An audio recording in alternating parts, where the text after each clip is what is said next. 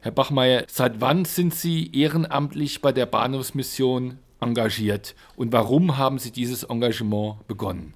Also ich bin seit März 22 bei der Bahnhofsmission in Ingolstadt und ich habe eigentlich mein ganzes Berufsleben viel auf Bahnhöfen, Flughäfen verbracht, bin 35 Jahre nach München gependelt, war auch viel im Ausland unterwegs, dort auch mit äh, öffentlichen Verkehrsmitteln. Insofern kenne ich viele Situationen, wo einfach Hilfestellung notwendig ist und ich hatte immer das Glück, auch diese Hilfestellung durch Servicepersonal oder durch Einheimische, durch Reisende zu erhalten. Und das ist sicherlich ein Punkt gewesen, wo ich gesagt habe, ich wohne auch hier in der Bahnhofsnähe, das bietet sich eigentlich an. Und auf der anderen Seite habe ich immer gern das Flair von Bahnhöfen, Flughäfen gemacht. Können Sie mal erzählen, was so alles zu Ihren Aufgaben zählt? Was machen Sie alles so? Also ich bin sehr viel draußen am Bahnhof, im, im Gleisbereich, um den Bahnhof herum letztendlich. Und wir haben natürlich viele Themen, die einfach Auskünfte, kleine Hilfestellungen, geht Orientierung, Taxistand finden, das richtige Gleis finden, den richtigen Zug finden oder auch dann kleine Hilfestellungen beim Einsteigen, Aussteigen Kinderwägen in den ICE reinheben, weil wenn jemand mit einem Kinderwagen Gepäck und ein kleines Kind an der Hand hat, ist es einfach schwierig. So was sieht man einfach, spricht die Leute an und dann ist der Fall auch schnell erledigt. Kleiner Aufwand und guter Nutzen, würde ich sagen. Dann haben wir natürlich so Themen, echte Hilfeleistungen, materieller Art, ob das Essen, Trinken ist, kleine Brotzeit, wir haben kein warmes Essen, aber wir haben hier die Möglichkeit zumindest, dass wir Brotzeit bereiten, Tee, Kaffee, Wasser, Apfelschorle, was einfach notwendig ist. Aber auch viele kleine Dinge des Alltags. Jemand braucht ein Pflaster, weil er sich wund gelaufen hat oder das Handy muss aufgeladen werden, weil er sein E-Ticket nicht vorzeigen kann.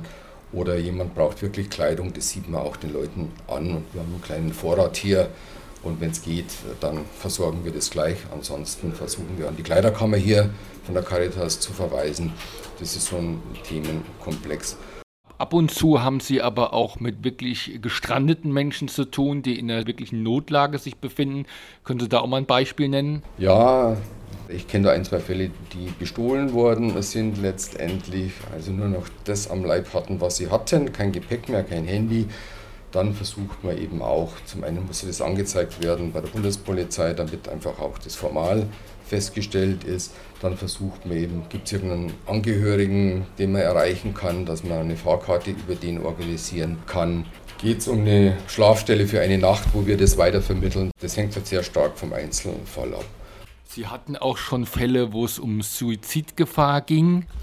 Das ist richtig, aber hier äh, ist es notwendig, dass man natürlich dann über einen Notarzt oder gemeinsam mit der Bundespolizei den Fall diskutiert, was zu tun wäre, mhm. weil die Verantwortung kann natürlich uns einer nicht mhm. übernehmen.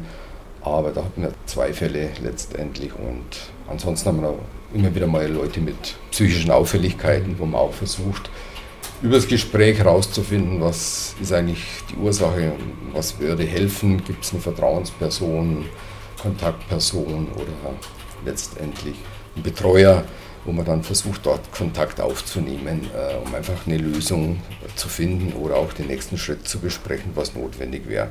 Sie haben dann vorhin noch einen Wunsch bei den Reisehilfen, die Sie ja auch machen, äh, geäußert. Wir machen ja mobilen Reisehilfen im Nahverkehr letztendlich, aber es ist auch ein Bedarf da, das im Fernverkehr zu machen, Leute von A nach B sicher zu bringen und wenn die Strecken größer sind, dann ist es halt momentan so, dass quasi hier der Reisende selber natürlich eine Fahrkarte braucht und für die Begleitperson auch eine IC-Fahrkarte braucht. Und das ist natürlich alles sehr aufwendig und teuer auch letztendlich.